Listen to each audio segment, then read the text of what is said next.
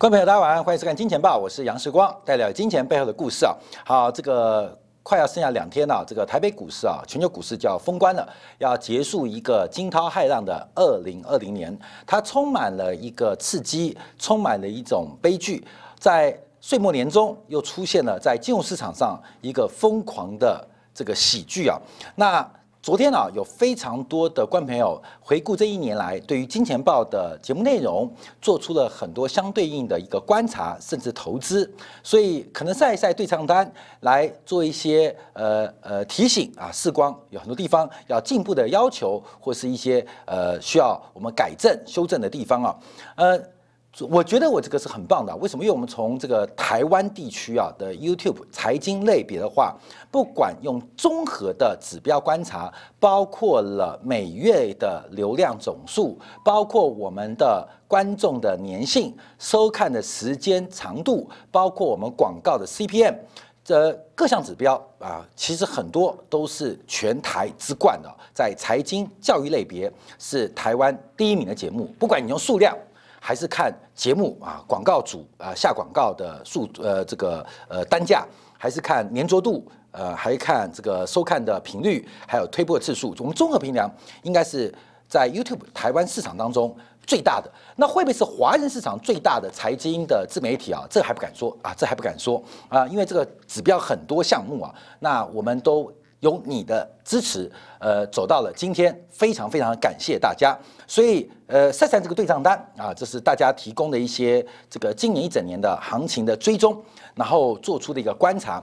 有地方看对，有地方看错，那我会不断的进步。因为作为第一品牌，我们希望能够不断的再接再厉的自我挑战。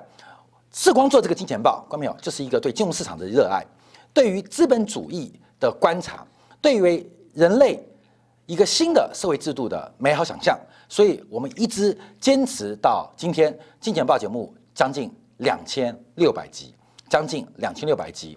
呃，以前在东升啊，基本上不会看到时光休假主持金钱报节目，只有那一次时光自己呃手贱啊去组合那个家具，结果那个铁管掉地上，把时光打到了脚骨折啊，打到脚骨折，所以休息了一两天啊。不然不管声音不行，不管身体不适。但坚持这份工作，为了自己的理想，为了这世界美好，也为了长期支持《视光》跟《金钱报》节目的您，非常非常感谢。所以祝新的一年，希望大家家庭幸福美满，在事业上万事顺利。更重要是在财富追求的人生当中，我们如何跑赢这场马拉松？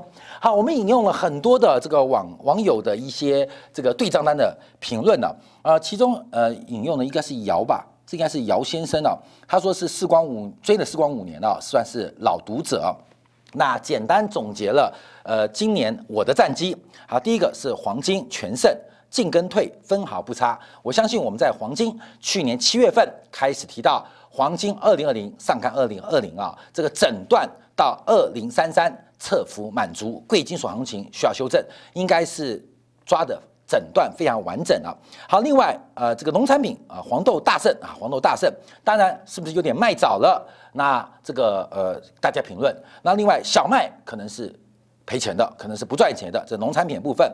好，另外货币当中啊，他说澳币大胜，美元大错大和啊，这我一件啊，这我一件。澳币，我们是三月十九号讲到澳币，从零点五五涨到零点七六。货币啊，这个外汇市场操作的杠杆是非常高的，三十倍、四十倍的杠杆。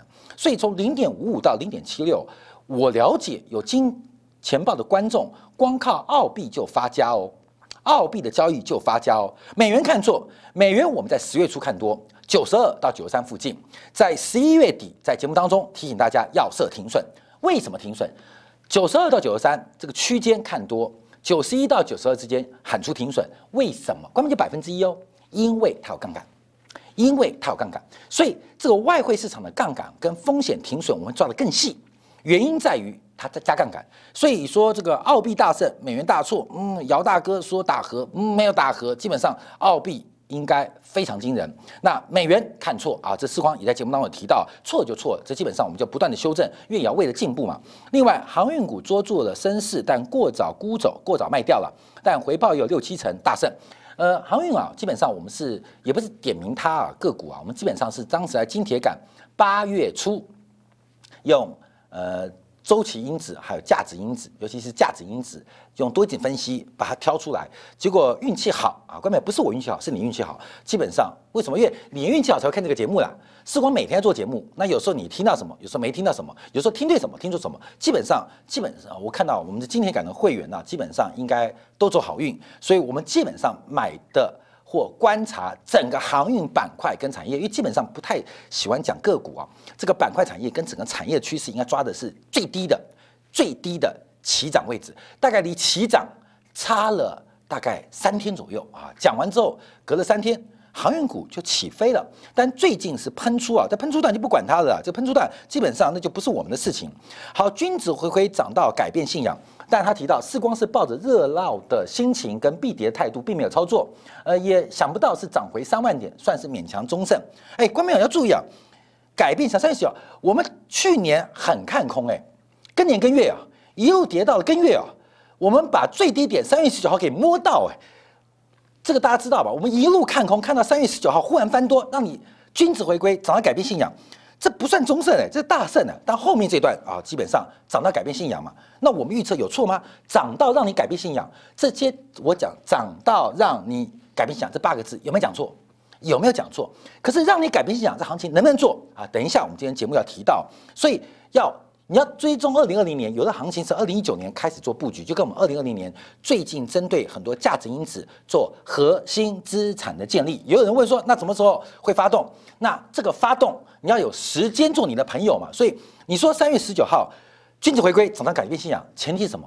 前提是我们一路一路对市场的风险做准确的定价，对市场发展发展做领先的预测，到三月十九号最低点告诉你均值回归，让你。知道涨到改变信仰，所以这一段呢，基本上呃要了解。那让你涨涨到改变信仰，观众朋友，让你知道改涨到改变信仰，这个预测在三月份，全市场有人敢讲吗？我不客气来讲，因为从宏观分析的角度，我们告诉你这市场即将发生的事情。好，另外提到了中芯国际啊，说对了两个月，但十一月后跌到现在，嗯。都是川普的错，因为他制裁他。好，石油跟油股啊，是光是反复无常，错得多。哎，这我也有意见。我们对于原油的看法，严格来讲是四十二点七元，我们下的停利点是四十七点二元啊。我看很多观众啊写错，四十二点七买，四十七点二停利啊，那时候四十九嘛。那我说停利点是四七点二，他回碰到那就停利就走了嘛。所以四十二点七买，四七点二卖。我们也在精简部分讲了很多啊。好，另外美台港入股会大跌，说了半年全错啊，基本上全全错。啊，这承认啊，美股直接嘎。可是我看很多网友讲错哦，我们是创业板周线的齐头量两千八百点是高点，创业板的高点是二八九六，到目前为止都没突破，创业板。七月份的齐头量是高点，是两千八，就二八九六。好，有人讲说，哎，四光两千八开始看空，那是创业板。有人说创两千八，现在三千四，这拿鸡腿比生殖器，你知道吗？你不拿创业板指数跟上证指数做对比，上证指数三千四啊，啊，两千八跟三千四，你拿创业板的指数跟上证指数讲，那我还讲说，我 S M P 五百看多嘞。S M P 五百三千点看多，现在涨到三万点，哎，不是道琼三万点，你不能拿 S M P 五百跟道琼比嘛？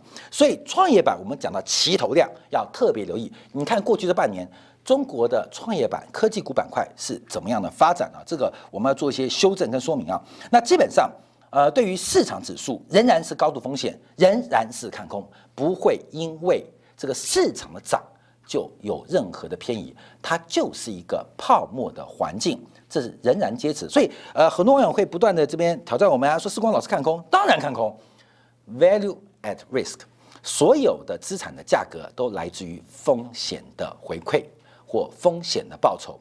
你不看风险，你会不知道报酬在什么地方。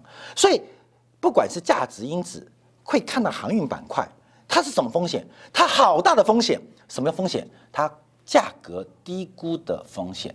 朋友们你懂意思吗？黄豆风险很大，价格价值低估的风险。黄金二零二零上看二二零二零是风险是风险，价格低估的风险。那有没有高估风险？有。现在全球的证券市场，尤其资产价格的高估，它风险依旧是存在的。所以事实上，你说看空，时光死不认错。好，你可以这样讲啊。但我相信我们现在为什么会变成两部分？第一个，我还是要跟所有的爱好金钱报的观众朋友来分享。我们宏观经济的一些观察、新闻跟解读，中间有很多是光主观的假设，所以因为大胆假设，所以错误很高。那假如导致大家呃因为非常相信视光或非常仰赖金钱豹，导致啊操作不顺亏损的，我感到十万分的歉意，这个非常抱歉。那现在就是把这些操作的部分呢，或是一些带在细节搬到金钱感，什么原因？因为我觉得权力。跟义务应要对等嘛？我们做金钱豹节目是免费节目，那当然，我觉得我是对社会有责任啊，社会有责任。可个别啊，有些人就啊，反正就喜欢骂我，那没办法。那骂我，当然我也知道这背景，一看他就知道，就反正啊，不客气来讲。他就是台独的嘛，深绿的嘛，反中反共的，那就骂，就给你骂，给你骂。那所以我现在无所谓啊，我们就把一些比较细节的东西啊放在金钱部分，所以不影响金钱豹的品质。但我们更多的努力，更多的人员扩充，更多的投入，在于金钱感的这个订阅制的环境。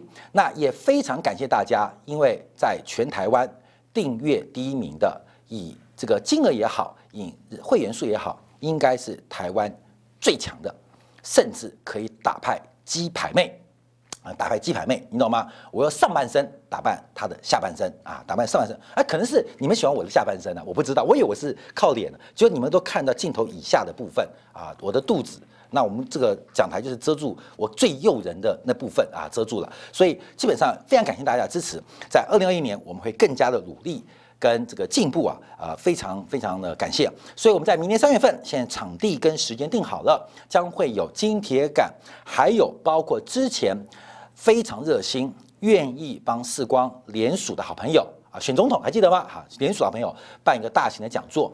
但我要先声明啊，因为场地的关系，我们本来有意愿。也非常有积极想定台湾最大场地就是台北国际会议中心，因为现场应该可以坐三千人，才能满足大家的这个需求。但因为定不到啊，不是我不定，是定不到，所以我们可能只能退而求其次，定了一个将近八百人的一个场合，将会免费的提供给金铁杆的好朋友们，还有包括之前愿意支持星光、支持视光选择的道路的。呃，联署的好朋友们，你们应该即将收到我的贺年卡片。那这个贺年卡片会有二维码，记得去扫它，因为扫它才有报名的方式啊。再次感谢大家，所以我们的讲座是完全免费的，而且。这几天今天才拍板，就是呃小礼品啊，小赠品，希望带个伴手礼回去啊。想了很多，把那个 T 恤做得很漂亮，后来把 T 恤打掉，可能可以给大家一个神秘的一个惊喜的小礼物，也会回馈给大家。呃，这个回馈大家啊，呃，基本上就是包括订阅制啊会员，还有包括是我们这个之前相信世光所选择的这个社会跟政治改良的道路。所以我们花了时间啊，在今天跟大家分享这些事情。好，那我们开始要讲今天的主题啊。第一个主题是加密货币啊。你越涨，我越敢讲啊！各位，这叫这是男人嘛，就要挑战最难的地方啊！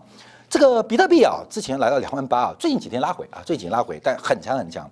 那我们今天讨论货币啊，就是加密货币当中，或是所谓数位货币当中啊，呃，第三大的挂了啊，瑞波币挂了。这个瑞波币基本上我们现在讲往生了啊，呃，新年来，呃，新年，哎，往生是不要时间的，它就往生了。所以美国加密呃货币交易所公告。二零二一年禁止或暂停啊瑞波币的交易跟存入。那另外多家交易所一夜下架瑞波币。你看瑞波币涨很凶哦，从零点一涨到零点七，七倍啊，七倍，大概不到两个月的时间，再从零点七跌回零点二啊，打了三折，不是打三折，是往生了，基本上它下架了。所以这就是 要怎么玩嘛，就是上去暴冲，修正拉回，跌回起涨点，不是。它直接跌到往生。好，加密货币第三大瑞波币挂了，那老大比特币还会久吗？还会久吗？好，你一讲这边电人说，呃，懂货币的人就知道比特币跟瑞波币不一样哦。好，等一下我们解释哪边不一样，哪边又一样。好，第一个观察是主要是美国 SEC 啊，证券交易委员会表示瑞波币基本上是一种准证券的发行的机制，它并不完全算是所谓的数位货币或加密货币。那主要的原因是啊，这个瑞瑞瑞波币的这发行的企业啊，从一开始啊不用挖矿啊，就准备了一千亿亿枚、一千亿枚的瑞波币来进行一个存量的准备，然后六十 percent 有六百亿枚留在公司。呃，留在他自己交所四十亿枚啊，基本上就是用每月十亿枚的速度，四百亿枚用每月十亿枚的速度慢慢往外卖，形成了一种啊这个呃挖矿机制啊，就是数量被管控啊，所以他就慢慢慢慢慢慢慢慢慢。那后来就发现了，这个证管会啊，美国证券交易委员会就说，瑞波币根本就不是一个加密货币嘛，它是一个准证券化的产品，所以认为它完全的违反美国的证交法。所以现在这个瑞波币啊，基本上它是减少卖币，那可能只有代币销售，可是目前说没有停止，关没有都没有停止，哎，就是完了啦。基本上这个证券违反证券法规啊，这后面问题可多。因为它事实上它呃很特别，好很特别，我们就比较一下，瑞波币第三大，比特币第一大，那第三挂了，那第一会不会挂？关键就要想到了，又要讲老故事了，常听到了，呃，民国七十八七九年，世光刚刚念书的时候，就对金融市场有无限的。这个呃窗景啊，无限的美好。所以除了股票投资之外，东投资西投资，也跟着长辈投资了台湾的 P to P，就地下投资公司，宏源、龙翔、正伟。好，各位就这个第一大宏源，第二大正伟，第三大龙翔。我跟你讲，龙翔先挂哦，龙翔先挂哦，然后宏源跟正伟就撑不住了。看到没有？他们三个做的不一样，三个做的是完全不一样的投资，可是都是呃用现代来讲就 P to P 啊。那当时叫做地下投资公司啊，所以第三大挂了，那第一大会不会有事？第二大会不会有事？现在有人讲说瑞波币诈是诈骗，比特币不是。好，我们要解释为什么不是啊？因为瑞波币本身是一种代币，它本身呢，它的发行的这个瑞波币啊，它就是一个货币的存在形态，只它就是代币，所以瑞波币它的呃呃货币形态更强。更强，相对于比特币，它是一个数数位虚拟的一个东东啊，那只是大家叫做加一个币嘛，所以叫做货币。事实上，比特币它有一个货币的性质，可它生产的过程跟运用的过程是有比较不同的。不像瑞波币，它就纯粹很像是一个电子货币，只是它是一个计价单位的，所以我们叫做代币。代币，瑞波币并不是用挖矿取得的。而是一开始就像上市公司有固定的发行量，有固定发行量，它跟比特币的发散性原则不一样，它是以中心为则，就瑞波公司啊为中心原则，而透过瑞波币的方法，它只是取代了其他现行的货币，包括现在美元的交换。人民币的互换，基本上你去银行或汇兑都会有买卖价差的损失，还有手续费。那瑞波币基本上透过科技的进步，所以它减免了这些所谓的交易成本，所谓的交易成本。所以瑞波币它基本上离现在的货币更先更先进，只它呈现的方式是用现代的科技工具来表现。而比特币第一个它的产生。其实数量也是有 maxima 的，只是它需要用挖矿取得，而且它是一个分散性的去中心化的货币，所以它更像是所谓的一个加密的虚拟货币，而且它对于区块链的应用可能会比较强大。所以比特币跟瑞波币本质是不太一样的，本质不太一样的。可过没有？本质不太一样，名字取得一样。就一样，因为回到本质，好，不管你是代币还是数位虚拟货币，你你想干嘛？你的供给在什么地方？你的需求在等什么地方？我们要知道，比特币价格大涨，最大的原因是供给受限，这大家都知道嘛，因为挖矿很难嘛，要把比特币挖一枚出来，需要非常大的呃机器设备投入，还要考虑到电费的成本啊，什么蚂蚁 S 九啊，各种的这种机台，比特大陆的这些机台等等。这个东西涨啊，是因为供给的关系，买它的人，你说是需求啊？不是，买它的人也因为供给受限，供给受限。那这个东西啊，为什么世光敢一直讲它？你涨了三十万美元，我还是看空你，因为世光家里面做邮票生意做了一辈子，我在旁边看到了很多很多的故事。这个产品啊，假如不是因为需求的关系，而是因为供给限制，是它的股它的价格走高是来自于供给，像什么？像黄金，因为黄金地球的增量是非常有限的，就玩的是存量，所以我们对于黄金、对于白银为什么有信仰？这个信仰，第一个是来自历史的故事、历史的渊源，跟它的货币过去，这个这个金银矿物的过去。第二个还能相信它的原因是因为它的数量有限，数量有限之外，它易于判别，而且易于变现。所以像贵金属也好像比特币也好，它们价格波动。长期来看是来自于供给因素，这个是有点荒谬的原因，你知道吗？那全世界应该标最高的就是杨世光的身价，因为我只有一个啊，哥们，你懂意思吗？我的线存量一个，不管你要不要，你可能讨厌我，你可能喜欢我，不重要，因为我只有一个，我是独一无二的。反过来讲，该飙涨的是观众们啊，观众朋友在荧幕前的你，因为你也是独一无二的，那你为什么你不涨价？为什么有需求啊？你也可能也有一个正宫，呃，小三、小四、小五、小六啊。那为什么你不涨价，还那么辛苦呢？看到没有？这个供给的因素推升价格，就叫做其人之福不是福啊，你懂吗？大家抢你，刚开始很快乐，最后是一场非常惨痛的灾难。所以看到没有？不能用供给因素决定需求，决定价格，因为供给是决定价格，需求决定价值。各位，你懂我意思吗？供给决定价格，需求决定价值嘛。像最近的航运板块喷出，纯粹是供给不足的问题，它会决定创造一个想象不到的价格。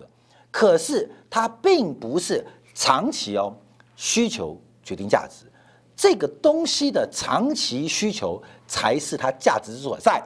但短期供给的干扰是它价格波动的原因。所以供给决定价格，需求决定价值。所以在这个波段过程当中，有时候供需之间会有缺口，会导致股价大幅波动。可是你要知道，航运货柜现在缺货柜请问在地球，在全球供应链的角度，请问货柜占多大的比重？它就是个摩擦成本嘛，它就一个交易成本嘛。结果现在货柜的成本，租货柜跟租仓位成为很多。国际贸易或全球供应链一个非常显著的成本，这个问题就不对。为什么？因为不是它不重要，它有需求，可是它对它的需求就跟空气、阳光跟水一样，缺一不可。可是现在跟你讲，缺阳光、缺空气、缺水就会大涨。长期来看，会缺阳光吗？不会。会缺空气吗？不会。会缺水吗？这是短期的炒作。所以供给决定价格。需求决定价值，我们要看到的是今天没有，明天会有，后天更多的需求。我们不要看到是今天很多，明天变少，后天没有的供给。过没有？所以供给跟需求当中，一个决定价格，一个决定价值。所以对于加密货币，看不到它真实的需求，看不到。我们之前也做过很多专题，它没有需求，唯一需求就是呃投机啊资产的一种标的。那少数真实需求，那都是洗钱或是这种堵堵塞的一些实体需求，有有有有，但很微很微小，很不多。所以啊，这种东西啊，你看到，所以我说要挂，那迟早会一路挂过来啊。好，那目前我们看到这个加密货币的长期牛败，牛顿啊，牛顿啊，牛顿这个故事有有名的。这个牛顿顾问公司啊，创始人叫马克牛顿，这是长期加密货币的这个牛派啊，牛是看多人啊。在昨天接受 CNBC 连线的访问的时候，哎，他比较关注，因为他长期看多嘛，他认为啊，高点快到了，所以他准备在未来几一段时间啊，要清仓。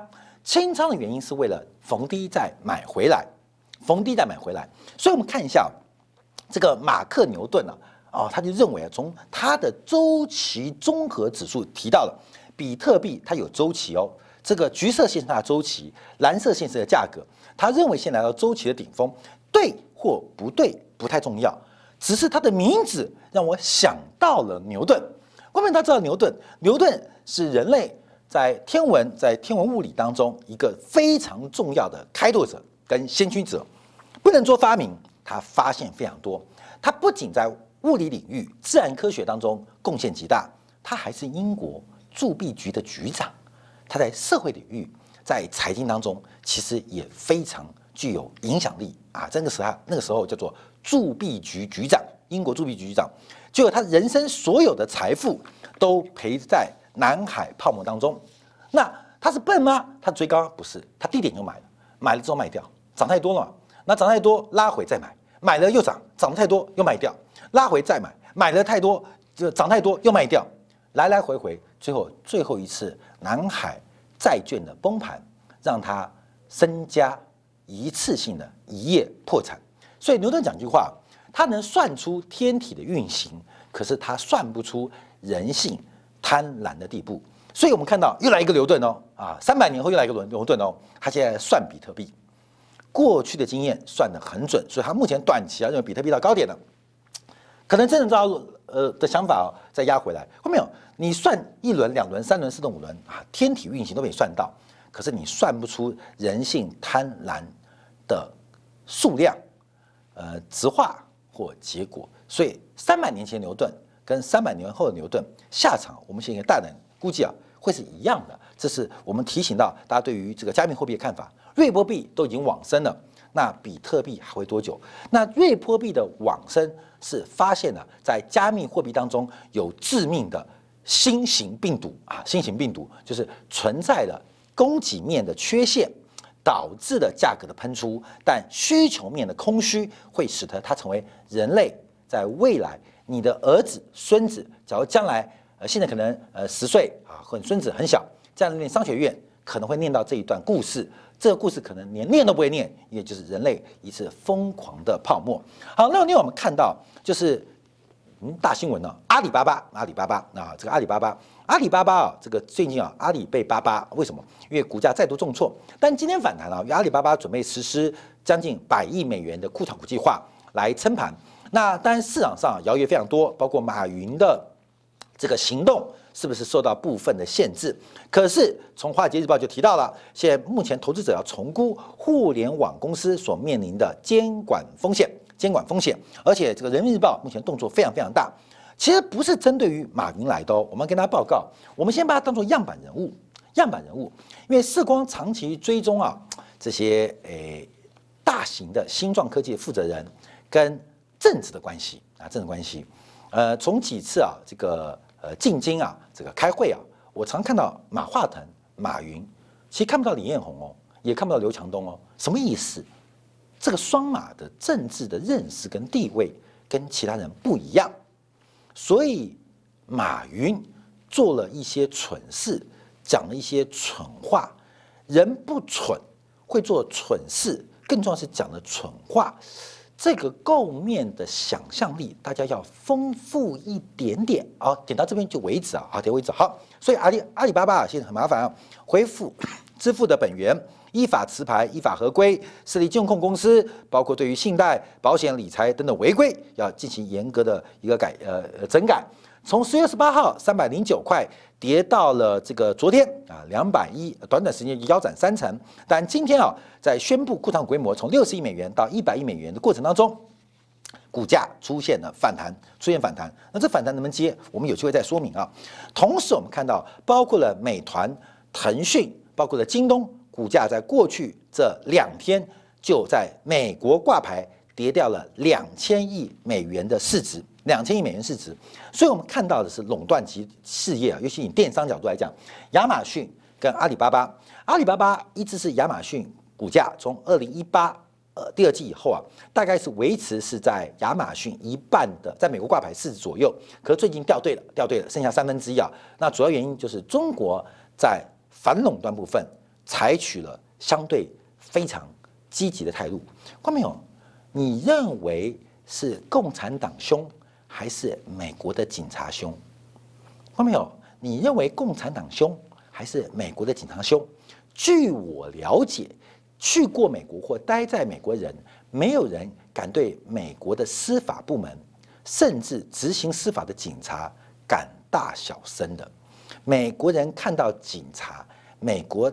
警察是非常非常害怕的害怕什么？害怕会很容易拔枪，你知道吗？一下啊，就枪就出来了。所以，看没有？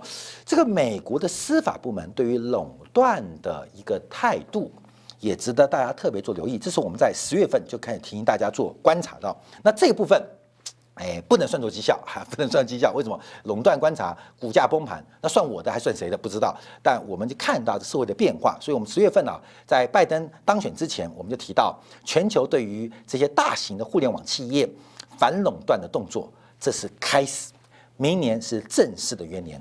阿里被调查，这只是全世界对于互联网的垄断型科技产业开始的第一枪，中国不会是第一枪。也不只是不只是第一枪，可能有第二枪，但你要放心，最后一枪可能不在中国身上。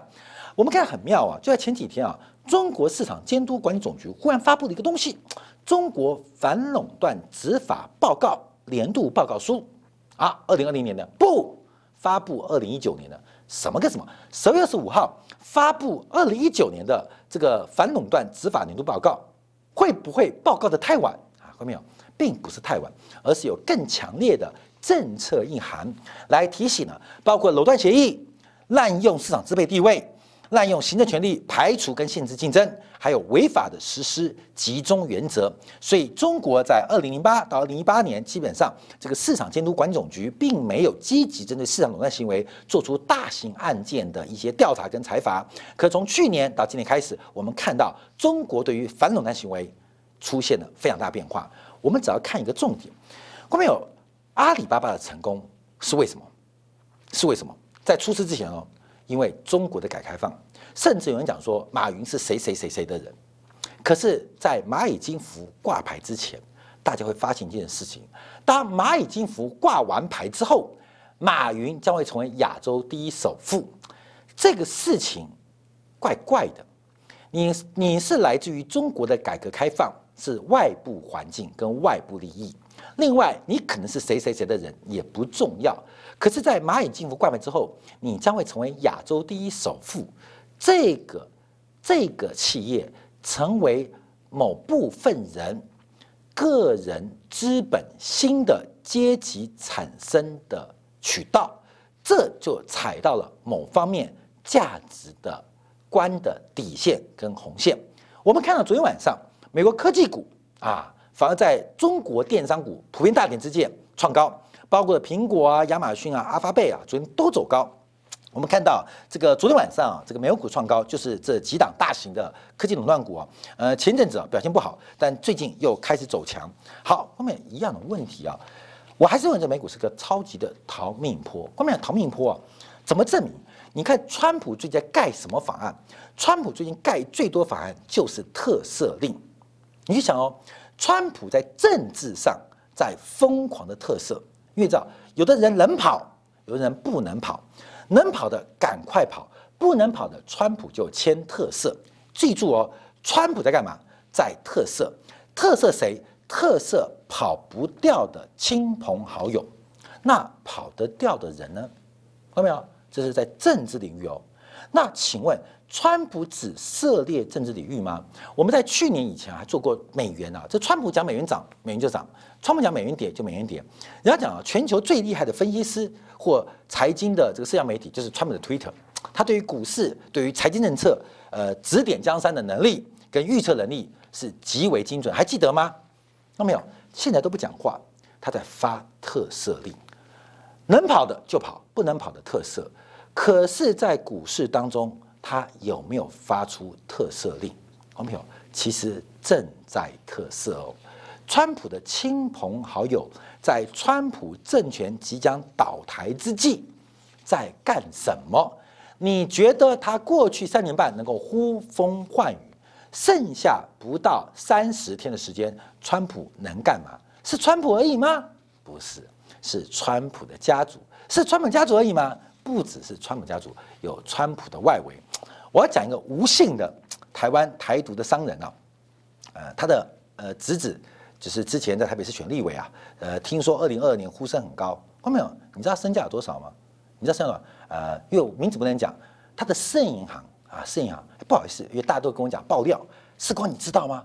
那个吴叉叉，就是那个侄子在选，要可能二零二年要选台北市长的，身价超过十亿啊，超过十亿，他干什么的？啊，干什么的？啊赚钱没那么快，政治是门非常大的生意啊。那这些人跟高层有多远就有多远，连这种有多远就多远人都可以靠股市、靠政商的裙带关系搞到十亿，看到没有？你要想想哦，那稍微近一点点的呢，再近一点点的呢，更近一点点的，看到没有？要跑的人非常非常的多哦，所以我们对于包括了民主党执政，美国对于整个社会主义的一个想法。包括了拜登跟拜登的财经团队，包括他的副手，包括他的国务卿，我们看到民主党未来的价值路线，不管是反垄断，甚至强势美元，可能都会出现在一个我们想象不到地方出现。没有人知道，原来阿里巴巴的高点是在十月底，没有人知道，没有人知道，在十月底之后，阿里的崩跌到底发生什么事情？那这个故事啊，就非常令大家来万味，分享给大家。还剩下最后两天，我们会继续跟大家来分享啊，这个国际的变化。呃，有的地方我们做对了，非常的骄傲；有的地方看错了，我们非常的难过，跟不断的反省。也感谢大家啊，在过去一段时间给我们非常多的一些分享、意见的一些指正，有很多的祝福。我也回馈大家，也祝福大家啊，新的剩下封关两天，大家不管做多做空都能发财啊！这当然是。